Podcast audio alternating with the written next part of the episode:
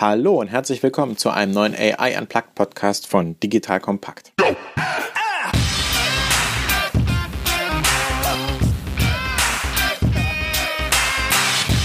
Mein Name ist Erik Pfannmüller, ehemaliger Kanu-Weltmeister, dreifacher Familienvater und Gründer von Solvemate, einer führenden Plattform zur Automatisierung von Kundenservice. Im Kern unserer Plattform sind Chatbots, jedoch unterstützt unsere Software Support-Teams ganzheitlich, ihre Serviceprozesse zu verbessern. Wie immer bei AI Unplugged erklären wir Alltagsthemen rund um das Thema KI einfach und für jedermann verständlich, besprechen gesellschaftliche Umwälzung durch KI und neueste KI-Trends. Heute geht es bei AI Unplugged um das Thema KI-Use-Cases finden und priorisieren. Die typische Frage in Unternehmen ist ja öfter, kann ich mit KI eigentlich alles lösen?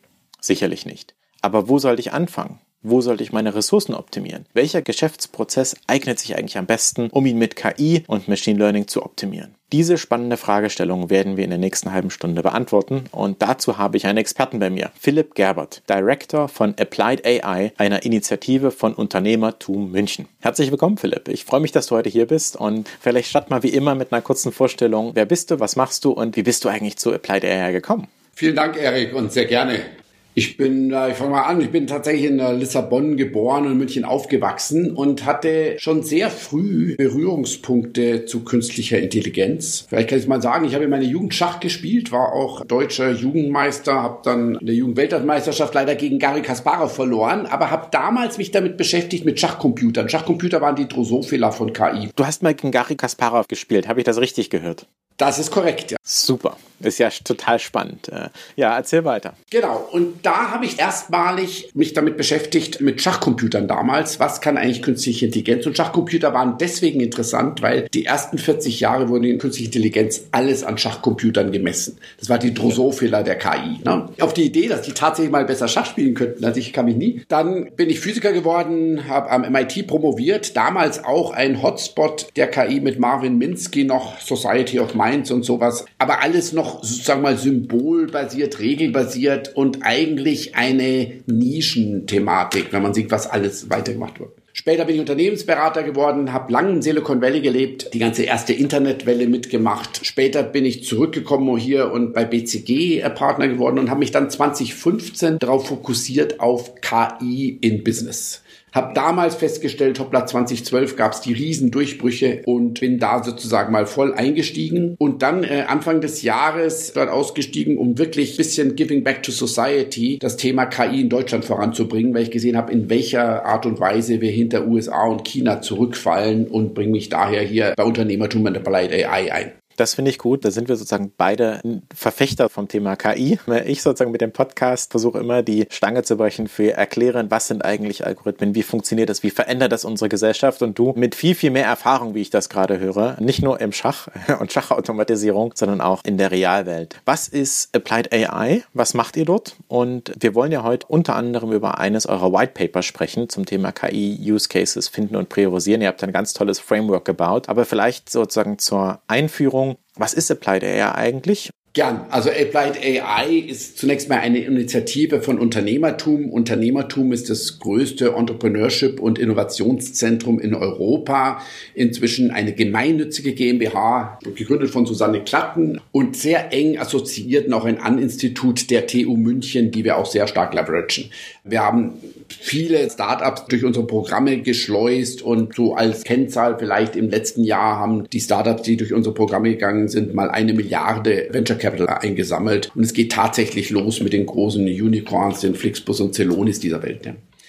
Applied AI ist eine Initiative darin, die sich an Unternehmen aller Größenordnung wendet, auch sehr stark mit DAX-Unternehmen, Mittelständlern zusammenarbeitet und ganz konkretes Ziel hat, auch im gemeinnützigen Bereich KI in Deutschland voranzubringen. Kern ist tatsächlich eine Partnerschaft mit 30 Industrieunternehmen, den größten Industrieunternehmen Deutschlands im Wesentlichen, die sich austauschen, die mit uns zusammenarbeiten, für die wir Projekte machen, Infrastrukturen, Roundtables zur Verfügung stellen und alles. Und wir werden unterstützt von allen großen Tech-Unternehmen dieser Welt, die uns tatsächlich die Infrastruktur zur Verfügung stellen, um das Thema voranzubringen. Das heißt, seid ihr eine Beratungsfirma, die unterstützt oder was ist das Geschäft, was ihr bei Applied AI macht? Wie verdient ihr Geld? Also wie gesagt, wir sind zunächst gemeinnützig, glaube ich, als wichtigstes und unser Kern, wir werden gestützt von unseren Partnern. Das heißt, diese Partnerschaft hat eine jährliche Mitgliedschaft. Das ist sozusagen mal unsere Basis. Daneben bieten wir digitales Training an und ähnliches. Das ist teilweise für Unternehmen bezahlt, teilweise sind das öffentliche Programme. Also mit KI Campus zum Beispiel arbeiten wir zusammen. Wir bekommen Unterstützungen von Europa, deutschen und bayerischen staatlichen Organisationen. Und daneben haben wir auch tatsächlich ganz konkrete Projekte, wo wir Sachen bauen, also im Engineering-Bereich und ähnliches, wo wir, sagen wir mal, kompensiert werden, aber im Wesentlichen nur um unsere Kosten zu decken. Wir streben immer an, Leading Edge zu bauen und in Partnerkreis auch auszutauschen. Finde ich gut. Klingt total spannend und nach einer echt guten und nachhaltigen Initiative für den Wirtschaftsstandort Deutschland. Das sozusagen hier einmal zusammengefasst.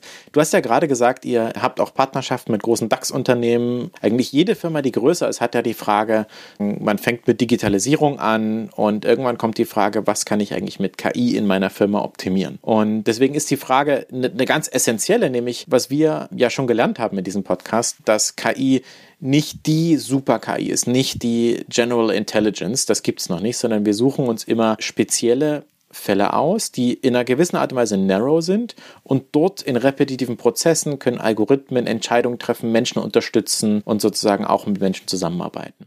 Das heißt, es ist auch ein ganz essentielles Thema zu verstehen, wo kann ich eigentlich am besten ansetzen in einer Organisation. Um da vielleicht reinzustarten, gibt es ja auch verschiedene Begriffsdifferenzierungen. Was ist eine KI-Strategie?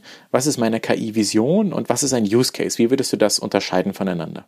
Naja, ich würde mal sagen, KI-Vision äh, und Strategie wird unterschiedlich verwendet. Man muss sich zunächst mal Gedanken machen, was will ich mit KI eigentlich erreichen und wie fundamental ist das Thema. Das muss man deswegen machen, weil es tatsächlich in vielen Industrien Unternehmen gibt, die mit KI einfach mal die gesamte Industrie auf den Kopf stellen wollen. Äh, dieser Tage wird ja mal gerade mal Ant Financial an die Börse gegangen. Ein ganz typisches Beispiel von dem inzwischen größten und breitesten Finanzdienstleister der Welt, der sehr, sehr stark KI-basiert von Anfang an gegangen ist. China hat mit Ping auch im, im Versicherungsbereich ganz große aber auch wenn man so ein Netflix sieht, das ja nicht nur ein Streaming-Service ist, sondern in Produktion eingestiegen ist oder ein Nvidia, das mal ein Chip-Unternehmen war und jetzt Plattformen für autonome Autos baut. Also es gibt schon ein paar Unternehmen, die sagen, hoppla, da kann ich ganz fundamental die Industrie neu definieren. Ja, und das muss man am Anfang so ein bisschen abklopfen, einfach zu sagen, auf welcher Ebene muss ich mich eigentlich jetzt damit beschäftigen, um dann zu sagen, okay, was sind dann die konkreten Felder, wo ich Prioritäten setze in KI? Das kann einmal die Produkte sein. Ich nehme mal das das typische Beispiel autonomes Fahren, was ja immer sehr beliebt ist, auch wenn es eine noch äh, schwierige Thematik ist. Dann das Thema alle Prozesse und Prozesse können von Entwicklung über Supply Chain, über viele kundenorientierte Prozesse, sagen wir mal, sehr breit sein, aber auch alle Supportprozesse oder so Sachen, die dazwischen liegen. Was dazwischen liegt, ist für mich immer so ein bisschen Service, was einerseits ein Angebot ist, andererseits ein Prozess und wo sehr, sehr viele Innovationen sind. Und da muss der Unternehmen einfach mal festlegen, in welchen Gebieten will ich meine Prioritäten setzen, um dann konkret darum zu gehen, Use Cases zu definieren. Wir sagen, ein Use Case ist immer eine Aggregation von Handlungen, die einen spezifischen Kunden- oder Geschäftswert schafft. Also, dass es einigermaßen abgeschlossen ist, um wirklich eine Wertgenerierung zu machen. Das wäre so die grobe Differenzierung. Verstanden. Ein Use Case, ein in sich abgeschlossener, definierter Prozess mit Kundennutzen. Das ist gut, immer kundenzentriert zu denken. Das habe ich verstanden. Wenn man dann sozusagen, ihr habt in diesem White Paper, das wenn man Applied AI googelt, äh, auch direkt findet und was eine sehr gute Ressource ist, die ich sehr gerne auch empfehlen würde, habt ihr einen dreischrittigen Prozess beschrieben, der von Ideation über Assessment bis hin zur Priorisierung geht, der sozusagen zusätzlich noch eine Vorbereitungsphase hat und eine Execution, also Umsetzungsphase. Ich würde mich im Folgenden gern mal daran anhangeln und vielleicht mit der Vorbereitungsphase anfangen und dann über Phase 1, 2 und 3 Ideation, Assessment und Priorisierung sprechen. In der Vorbereitung, wenn Firmen über das Thema KI-Use-Cases finden, was sollte man beachten und legen wir mal los. Genau, vielleicht bevor ich in diese Vorbereitungsphase, damit man es auch versteht, reinspringe, kann man fragen, warum braucht man überhaupt so ein White Paper? Die Kernfrage ist ja, naja, es gibt natürlich, man kann die inhaltlich, die Use Case interessieren, aber methodisch denken ja viele Leute, wir haben Digitalisierung gemacht, wir haben äh, Big Data gemacht, wir wissen, wie man Use Cases priorisiert. Ja, am Ende der Sache muss ich immer schauen, was für einen Kundenwert generiere ich, wie schwierig ist es zu machen und dann als Berater denkt man immer in zwei mal zwei, ne? dann, dann priorisiert man Barschaft. Ne? Und, und die interessante erste Frage ist ja, also wir, wir arbeiten ja sehr viel mit Unternehmen, die tatsächlich schon viele dieser Use Cases definiert vorbereitet haben und die frustriert sind. Und entweder sind frustriert, weil sie nicht genau zusammengebracht haben, weil sie sich verschätzt haben. Aber das Typischere ist, die haben alle angefangen, ein Proof of Concept zu bauen und dann sind sie nicht darüber hinausgekommen. Und die denken immer, das kommt danach und wir sagen, hoppla, das ist ein großes Problem, aber dieses Problem startet tatsächlich bei der Definition von Use Cases, denn es gibt viele Feinheiten, die eben ganz anders sind, methodisch anders, als wenn ihr bei Digitalisierung etwas priorisiert oder wenn ihr bei Big Data etwas priorisiert. Big Data, für mich der Unterschied zwischen Big Data und AI ist, Big Data ist, ich sage immer, Excel auf Steroiden. Das heißt, man hat wahnsinnig viele Daten, Terabytes von Daten, aber die Systeme lernen nichts. Es sind immer noch klassische Computersysteme, ja. Okay, und die Firmen, das ist eigentlich das Kernthema, sie auf uns zukommen. Und das Wesentlichste, was schwierig ist, zum einen der lernende Aspekt und zum anderen, dass man Daten und Software nicht trennen kann und dadurch die Skalierung und wie man so etwas im Unternehmen einführt, unglaublich viele Herausforderungen hat, die man schon am Anfang verstehen muss, wenn man es definieren will. Da würde ich gerne kurz nochmal einhaken, Philipp. Ähm, du hattest gesagt, es gibt Digitalisierung, was ja analoge Prozesse auf Computer bringen ist. Es gibt Big Data, das heißt große Datenmengen, aber da verändert sich nichts. Geht es nur um Excel auf Steroiden sozusagen Auswertung zu machen. Und du hast gerade einen Satz gesagt, den ich gerne nochmal wiederholen würde, nämlich Daten und der Use Case gehören zusammen in der Skalierung. Warum ist das ein großer Unterschied im Vergleich zu den anderen Themen? Das ist ja eigentlich der Kern der Sache, dass man ganz anders drüber nachdenken muss. Also vor 25 Jahren, wie ich im Silicon Valley war, damals hast du Plattner tatsächlich gesagt, Philipp, ich erkläre dir mal, wie ich Software produktisiert habe. Software war ursprünglich customized und wurde produktisiert. Das Allerwichtigste war, die Software von den Daten zu trennen.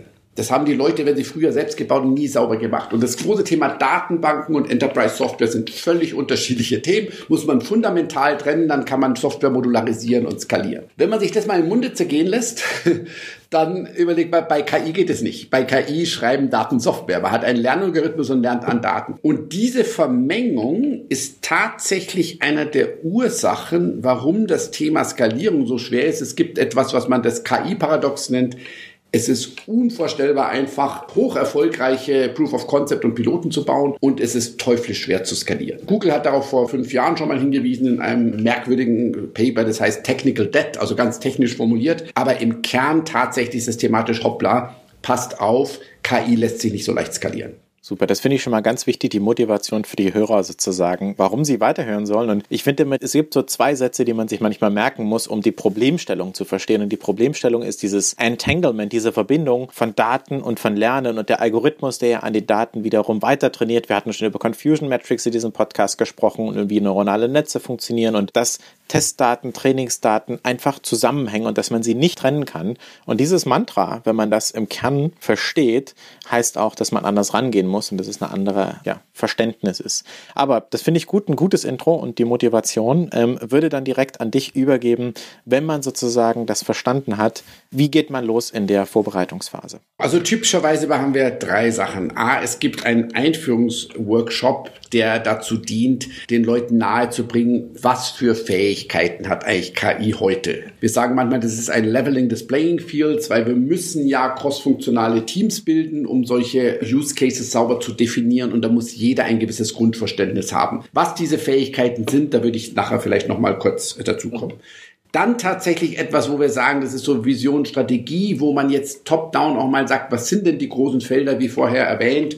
Wo glauben wir, wo, was sind denn die Suchfelder, auf die wir achten müssen? Was besonders wichtig ist, weil durch diese Skalierungsschwierigkeit sollte man sich wirklich fokussieren zunächst mal auf da, wo wirklich enormer Wert ist und davon Abstand nehmen, einfach 200 äh, gleichzeitig anzugehen. Und das Dritte, was wir machen, ist, wir haben zwischen den in Europa führenden Maturity Assessment rausgebracht, wo wir einfach mal relativ einfach survey-basiert bei Unternehmen sagen, wo steht ihr heute eigentlich? Und zwar nicht nur in den strategischen Use-Case-Sachen, sondern in dem, was wir auf Neudeutsch Enabling-Faktoren, also die Infrastruktur nennt. Das heißt, bei Governance und Organisation bis hin zu Data Governance bei den ganzen People-Themen. Das heißt, was für Skills habt ihr? Wie ist eure Grundkultur? Habt ihr schon mal digital gemacht oder nicht?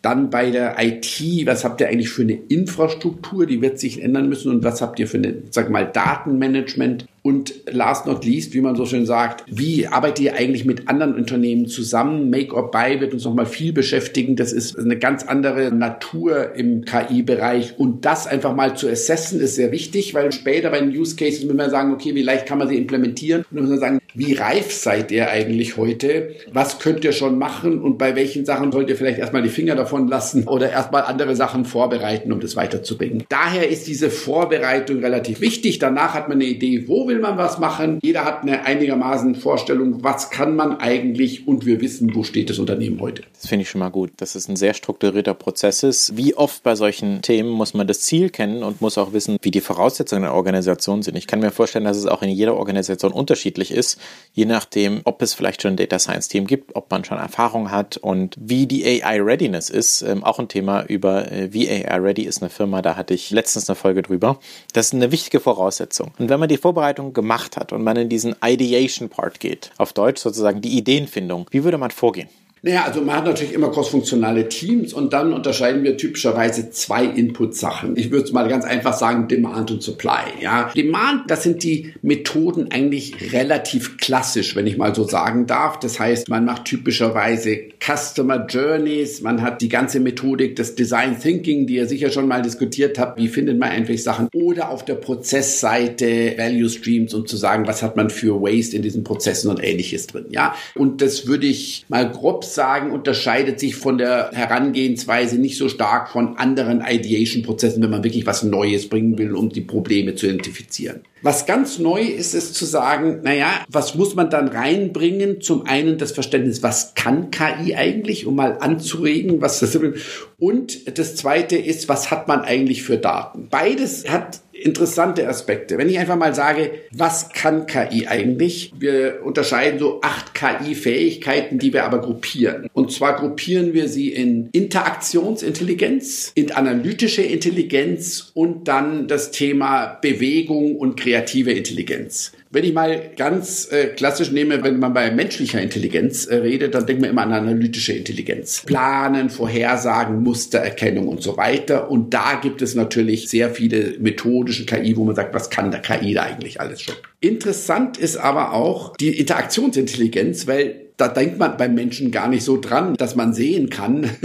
das ist ein unglaublich intelligenter Akt ist. Aber wenn man mal jetzt auf KI schaut, dann waren das die größten Durchbrüche. Ja, also 2012 ist das magische Jahr, wo man mal plötzlich mit neuronalen Netzen, die er schon äh, diskutiert hat, plötzlich Sprache und Sehen, ich sag mal, erstmalig geknackt hat in dem Sinne, dass es nützlich wurde, nicht, dass es perfekt wurde. Und Sehen war halt wahnsinnig wichtig, weil KI sich plötzlich mit der realen Welt und Sprache war unglaublich wichtig, weil es mit dem Menschen interagieren kann und auf menschliches Wissen zugreifen. Und in der Tat wurden in diesen beiden Bereichen äh, unglaubliche Fortschritte gemacht. Im Sehen fing man ja an mit einzelne Objekte erkennen, jetzt ist man bei Videos, jetzt versteht man auch erstmalig, dass Bewegung wahnsinnig wichtig ist, um Objekte viel einfacher zu erkennen, weil man ja natürlich ein sich bewegendes Projekt viel einfacher identifiziert. Und bei Sprache hat man auch in den letzten zwei Jahren unglaublich viele Fortschritte gemacht. Jetzt als letztes mit diesem GPT-3, wie das so schön heißt auf Neudeutsch, ja, von OpenAI, eines der mächtigsten Systeme, die die Welt je gesehen hat, wo man sich tatsächlich jetzt überlegen muss, wo ist man da an der Grenze. Aber man sieht, also diese Interaktion ist wahnsinnig wichtig, um KI einfach in die Prozesse einbinden zu können. Das andere ist auch interessant. Bewegung wurde auch sozusagen mal beim Menschen nicht unbedingt als intelligent empfunden. Und das ist das klassische Moravec-Gesetz, ja, was für den Menschen leicht ist, für den Computer schwer und umgekehrt. Und da hat man in der Robotik hat man tatsächlich unglaublich viel. Entschuldigung, ich muss mich gerade daran erinnern, dass wir die Folge über Robotik hatten und es darum geht, dass ein Roboter es nicht schafft, eine Birne mit einem gefalteten Hemd in ein Paket zu legen und dass sozusagen physische Interaktion mit der Realwelt in Kombination mit Machine Learning Algorithmen Algorithmen ein sehr schwieriges Feld ist, aber eins, das kommt. Und wie du das sagst, diese Interaktion über Vision und Sprache und dann auch diese physische Interaktion ist ein ganz spannendes Thema, das sehr viel Potenzial noch hat. Absolut. Also wir arbeiten ja sehr eng mit der Munich School of Robotics zusammen und Robotik hat sich lange gegen KI gewehrt, weil es einfach nicht genügend kontrollierbar war und wird jetzt ein Riesenthema. Und das andere ist tatsächlich kreative Intelligenz, also dass man Sachen generiert, dass man Text generiert, dass man Bilder generiert und sowas. Das wird zunehmend zugänglich, manchmal auch mit Deepfakes oder sowas, auch ein Thema, wo man auch die Risiken sehr gut kennen muss. Aber diese ganzen Fähigkeiten einfach zu kennen, als Input zu haben. Und wir haben dann auch immer so ein tatsächlich Use Case Canvas entwickelt, zu sagen, okay, mit diesen Fähigkeiten, was sind denn typische Use Cases, die man auf Basis dieser Fähigkeiten und eine Kombination dieser Fähigkeiten, die so auftauchen. Das ist das eine Element. Das zweite Element ist Daten. Und die Leute denken meistens, naja, Daten, okay, ich schaue jetzt mal, was für Daten ich habe. Und natürlich gibt es immer Probleme mit Daten und sowas, Integration und so weiter. Aber das nächste ist natürlich immer, was für Daten kann ich eigentlich bekommen? Was ist mir sonst noch zugänglich? Und dann muss man aber auch methodisch alles Mögliche können. Wie kann man synthetische Daten generieren? Wie kann man Daten vergrößern? Augmentation, wie man so schön sagt. Wie kann man mit wenigen Daten lernen? Was gibt's für Transfermöglichkeiten, um irgendwie aus diesen Bottleneck-Daten rauszukommen? Und solche Sachen muss man am Anfang so ein bisschen verstehen, damit man sagen kann, okay, was für Use Cases sind realistisch und wie komme ich dann sozusagen mal auf Ideen für Use Cases? Und dieser Supply Weisheit, also sowohl Fähigkeiten von KI als auch die Datenthematik gut zu verstehen, ist in der Ideation Session völlig neu und von Leuten, die früher mal eben nur digitale oder sonstige Ideation gemacht haben, sehr wichtig, damit sie ihre Fantasie anregen für die neuen Möglichkeiten. Man muss nämlich verstehen, was KI eigentlich gerade kann und wie der Stand der Welt ist, um diesen Transfer dann auf die realen Geschäftsprozesse zu machen. Zum Beispiel muss man wissen, dass intelligente Dokumenterkennung, nicht nur Schrifterkennung, mittlerweile ein großes Thema ist. Und ich hatte letztens Omnias bei mir im Podcast, die machen Dokumentenerkennung für die Versicherungsbranche, wo du ja ganz viele Formulare kriegst und du nie weißt, was drin ist und das aktuell viele Menschen machen. Und man muss erstmal verstehen, dass sowas überhaupt möglich ist in der Kombination von Computer Vision, man aber gleichzeitig auch im Vertrieb Echtzeit-Sprachanalyse machen kann, um Vertrieb Vertriebsmitarbeitern zu helfen. Das heißt, dieses Verständnis des Stands der Welt, aber auch diese Gruppierung, ich fand diese Cluster gut, die du gesagt hast, mal out of the box zu denken und nicht nur in Datenanalyse für KI, sondern auch in alltäglichen Prozessen. Siehst du da in den Workshops, die ihr macht, viel Erklärungsbedarf oder wie bringt dir das Wissen, das ist ja auch viel methodisches Wissen bei? Ja, es ist, es ist unendlich viel Erklärungsbedarf, weil es sich ja auch dauernd ein Moving Target ist, wie man so schön sagt. Das heißt, die Unternehmen können fast gar keine KI-Experten haben, die auf allen Gebieten sozusagen mal gleichzeitig äh, up-to-date sind. Und es ist halt immer unglaublich wichtig zu wissen, was ist heute Table Stake? Was ist möglich, aber schwierig und was ist derzeit out of reach, wird aber kommen. Also ich hatte in den ersten Jahren viele, was ich mal sage, Disaster Recovery Projekte, wo ein Vendor overpromised hat, ja, und sagt, okay, ich kann alles Mögliche machen. Das ist sozusagen mal das eine Thema, wo man sagt, okay, da muss man sicher sein. Das andere ist aber, dass wir tatsächlich immer mal wieder Unternehmen kriegen, die versuchen, ein Problem zu lösen, was in zwei Jahren trivial sein wird. Und da sagen wir, hoppla, passt auf, ihr müsst es zumindest schon vorausdenken, was kommt in den nächsten Jahren eigentlich absehbar in diesem Thema. Äh, Sprache ist, sag mal, das klassische Thema, wo man vor zwei Jahren sich überhaupt nicht hätte vorstellen können, was man jetzt plötzlich alles kann. Also so ein Summary eines Dokuments zu machen oder ein Rechtsdokument in normale Sprache zu übersetzen und so weiter. Alles Sachen, die inzwischen völlig selbstverständlich sind und wo man früher, sag mal, sehr stark damit gekämpft hat. Also diese Zeitaspekt sozusagen mal zu verstehen, ist immer unglaublich wichtig. Nachdem wir über Supply- und Demand-Zeit gesprochen haben, geht es ja irgendwann an den Punkt, wo man sich sagt, okay, wir haben jetzt kreativ uns überlegt, das sind die zehn möglichen Kandidaten und dann müssen ja in der Phase 2 die Kandidaten, die man sich überlegt hat, bewertet werden. Sozusagen die Assessment-Phase. Du hast vorhin das Thema AI Use Case Canvas beschrieben. Bei einem Canvas denke ich immer an ein großes Stück Papier, wo man strukturiert wie den Business Model Canvas Dinge aufschreibt. Wie funktioniert das und was gehört da rein? Ja, bei der Bewertung gibt's ja im Wesentlichen zwei Elemente. Das eine ist, was ist der Businesswert? Und zum anderen, wie schwer ist es eigentlich, ihn zu erreichen? das klingt immer so schön einfach, ja. ich glaube, bei dem Thema, was ist der Businesswert, ist es immer, man hat ja mit der Use Case angefangen, typischerweise, weil das ja eines der Kern der Ideation, da geht es dann tatsächlich um die Bewertung. Das Schwierige bei KI ist, diese Unsicherheit, ja, da man ja sagen, ein lernendes System baut, weiß man manchmal nicht genau, wie gut es wird. Deswegen muss man sehr genau sein, wenn ich den Wert erreichen will, was brauche ich für eine Skala? Also wie viel muss ich da haben? Was für eine Zeitachse habe ich, um den zu dynaminisieren? Sowohl wie schnell muss ich es machen, aber auch wie lange muss das sein? Was für einen dynamischen Wandel erwarte ich in der Zeit? Wir kriegen immer wieder Sachen, die sagen, hm, hoppla, das war klasse, aber jetzt hat sich die Regulierung geändert. Was habe ich für einen Pflegeaufwand? Und diesen Wert wirklich sehr sauber zu formulieren. Das ist sagen wir, trotzdem die einfache Achse. Man muss halt nur wissen, worauf man achten muss. Das größere Thema, okay, was brauche ich eigentlich? Wie schwierig ist es zu erreichen? Wie schwierig ist zu System bauen? Was kann das eigentlich? Da geht es am Anfang immer mal wieder los. Was für Daten habe ich? Dann fragen die Leute mich auch immer, wie viele Daten brauche ich eigentlich? Das ist immer die gute Frage. Wie viel Daten brauche ich eigentlich? Und das ist so diese That depends Answer, weil man hat ein Bauchgefühl, aber es hängt komplett davon ab, ob man jetzt vielleicht ein neuronales Netzwerk für Bilderkennung trainieren will oder selbstfahrende Autos. Da braucht man Millionen, wenn nicht sogar Milliarden von gefahrenen Kilometern. Und es gibt auch AI-Use-Cases, da braucht man ganz wenig Daten und sie funktionieren. Die Frage habe ich auch schon öfter gehört und it depends ist die Antwort. Ja, aber man kann schon ein paar Sachen sagen. Also das erste ist als Rule of Thumb nehmen wir mal einen Prozess. Je mehr ich über den Prozess weiß, desto weniger Daten brauche ich. Die Umkehrung gilt auch. Je mehr Daten ich habe, desto weniger brauche ich über den Prozess zu wissen. Also wir hatten schon Themen, wo man sagt, okay, ich will gerne, dass ich eine Kupferschmiede optimiere und Teams reingeschickt, die noch nie was von, die überhaupt nicht wissen, was eine Kupferschmiede ist. Sie hat perfekte Datenlage, überhaupt kein Problem. also man braucht überhaupt nicht zu verstehen, was man macht, um zu optimieren. Das meistens ist man eben dazwischen und dann muss man halt sagen, naja, äh, wie viel Daten man hat am Anfang, das ist einfach eine Vorgabe und da sagt man, man kann typischerweise schon mit 1000, 1500 Datenpunkten die ersten Systeme anfangen zu bauen. Man muss halt relativ viel reinstecken über die Struktur des Prozesses und sowas. Und da gibt's jetzt dann auch wirklich Erfahrungswerte, auch gerade bei Standardprozessen, Dokumenten oder Entscheidungen und sowas. Wie viel braucht man ungefähr, um da zu starten und wie kann man, wenn man mehr hat, was kann man dann mehr machen? Dann ist aber die Kernfrage sozusagen, wie gut ist das Unternehmen vorbereitet? Ich habe vorhin mal kurz gesagt, dass die Skalierung schwierig ist und da nehmen wir immer dann das Maturity Assessment zu machen, weil sagen wir mal, wie kann ich eigentlich sowas, wenn ich es baue, wie schnell bin ich da und an welche Probleme komme ich da mit meiner IT-Infrastruktur, mit meinen Skills und so weiter und so fort. Und das ist sehr wichtig, um einfach realistisch einzuschätzen, wie lang kann das brauchen, um sowas zu machen. Da kommt dann meistens gleich ein zweites Thema, dass sie sagen, na ja, wenn ich diese Zeitachse abschätze, dann gibt's ja auch die Möglichkeit, eine Make-or-Buy-Entscheidung zu treffen.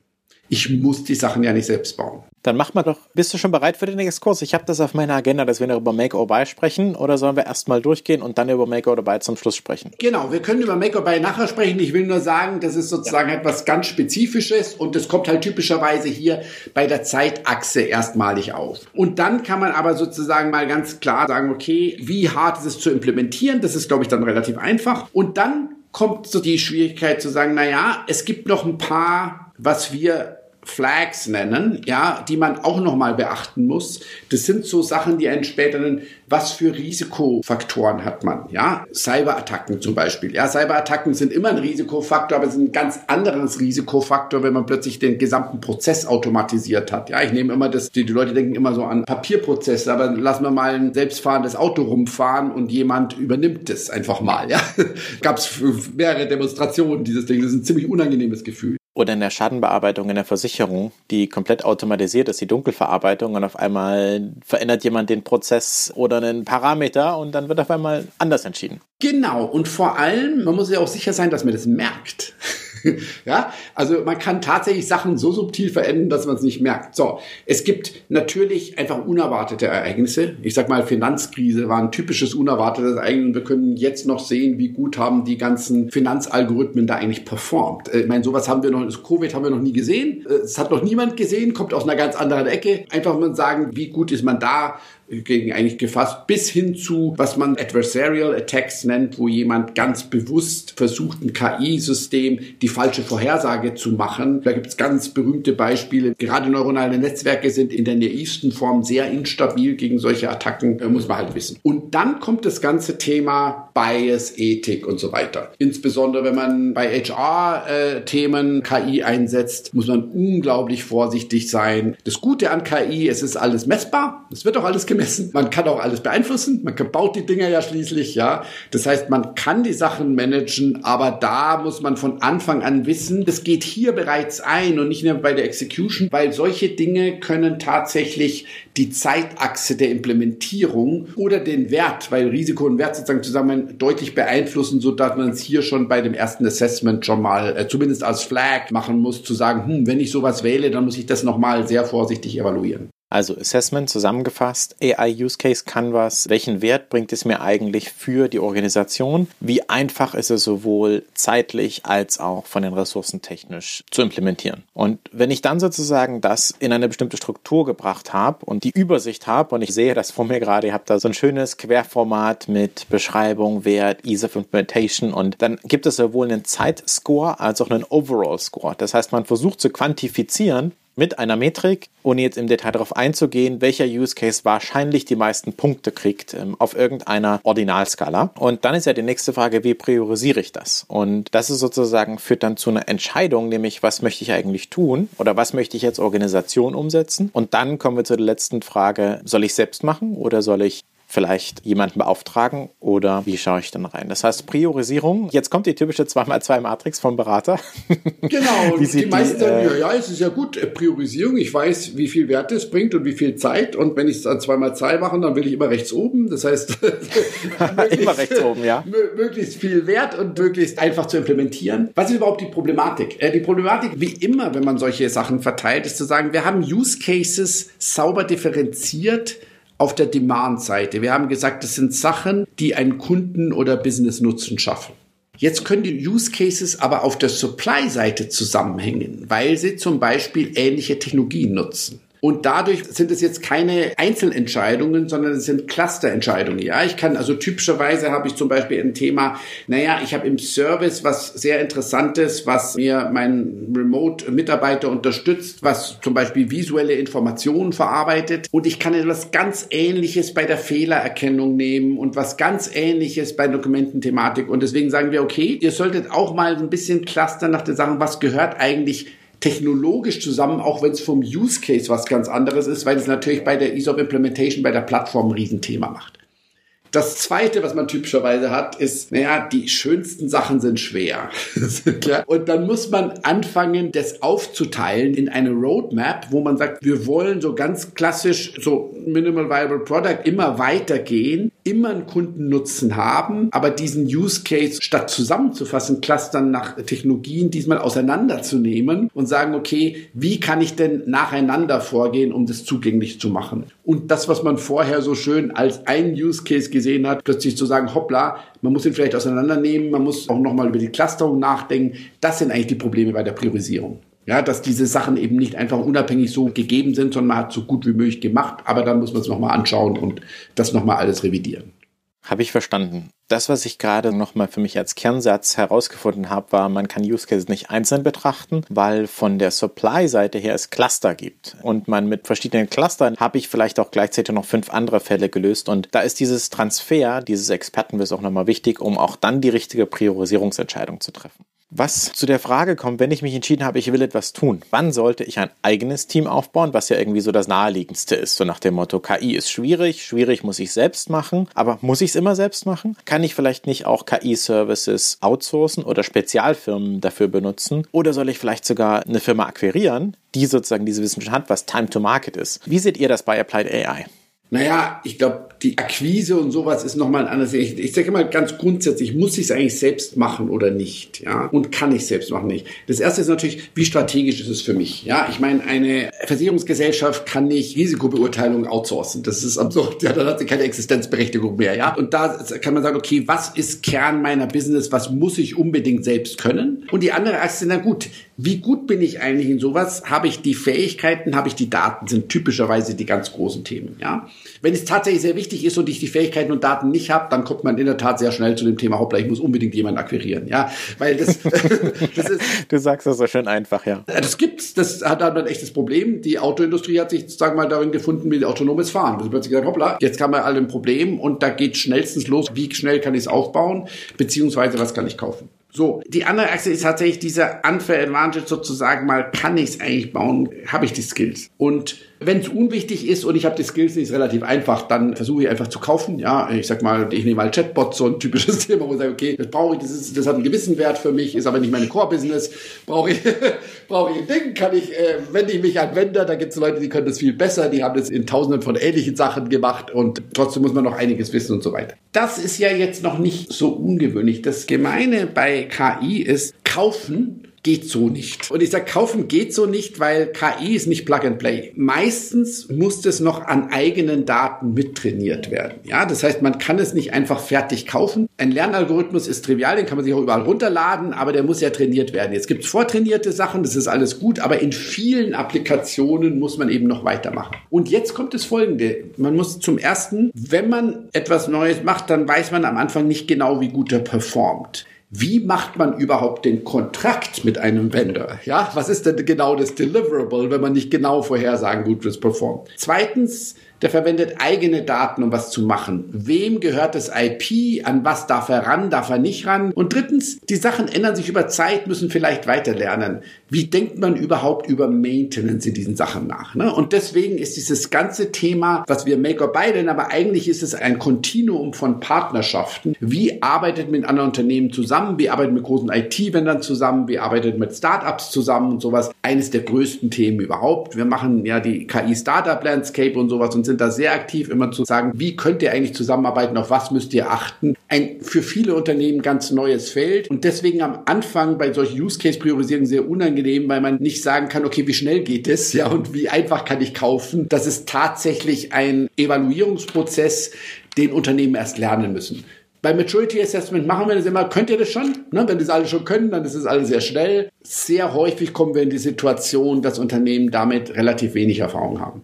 Es ist also alles nicht so einfach wenn wir das mal zusammenfassen. KI hat zwar unglaublich viel Potenzial, ich sage ja immer selbst auch manchmal einfach Machine Learning, weil das spielt das ein bisschen runter, nämlich wir nehmen Daten, wir nehmen einen Algorithmus und wir machen irgendwelche Vorhersagen vom Wetterbericht, der mir sagt, wie das Fenster ist, bis hin zu Siri, die mir die Vorhersage gibt, wenn ich sie frage, den Unterschied zwischen einem Zebra und einem Maultier und Siri mir einfach ein Suchergebnis gibt dazu. KI hat ein Riesenpotenzial. Es ist aber gerade für Firmen, und das habe ich jetzt in den letzten Dreiviertelstunden unseres Gesprächs rausgehört, ist es gar kein einfacher Prozess. Nicht umsonst habt ihr ein sehr, sehr wohl illustriertes und hochstrukturiertes 28-seitiges White Paper dazu geschrieben, um überhaupt das Thema KI-Use Cases zu finden und zu priorisieren in einer Firma, weil es ist noch schwieriger als Software Development, wo man sagt, man entwickelt ein Feature und muss vorher ganz genau wissen, wohin es geht. Man muss noch mehr sozusagen diese algorithmische und Datenlage mit der Software verweben.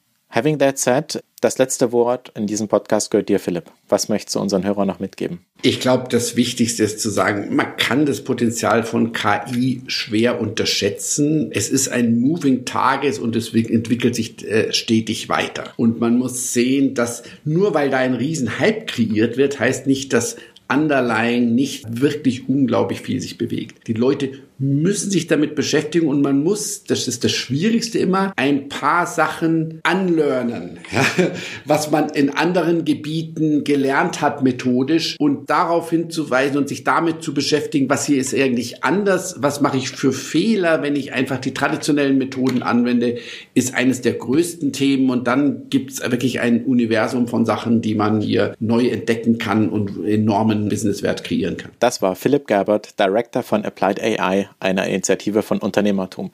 Vielen Dank für das spannende Gespräch. Erik, was a pleasure.